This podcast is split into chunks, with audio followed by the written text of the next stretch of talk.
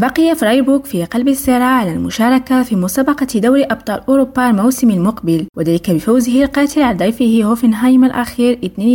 في المرحلة الرابعة والعشرين من الدوري الألماني لكرة القدم ودخل فرايبورغ اللقاء على خلفية تعادلين في المرحلتين الماضيتين وخسارة في ذهاب ثمن النهائي أوروبا ليج أمام مضيفه يوفنتوس الإيطالي 1-0 وبدا في طريقه إلى تعادل ثالث تواليا في البوندسليغا قبل أن يقول الياباني ريتسو دوان كلمته بخطفه الفوز الفوز في الدقيقة التاسعة والثمانون من اللقاء وبفوزه التاسع عشر هذا الموسم رفع فريبوك رصيده إلى 45 نقطة في المركز الرابع الأخير المؤهل إلى دوري الأبطال بفارق الأهداف خلف لايبسيتش الثالث الفائز على بوروسيا مونشنغلاد بلاغ 3 لصفر ونقطة أمام يونيون برلين الذي تراجع إلى المركز الخامس مؤقتا بانتظار مباراته المقررة لاحقا مع مضيفه فولسبيرغ سكين أمرسو كريم راديو برلين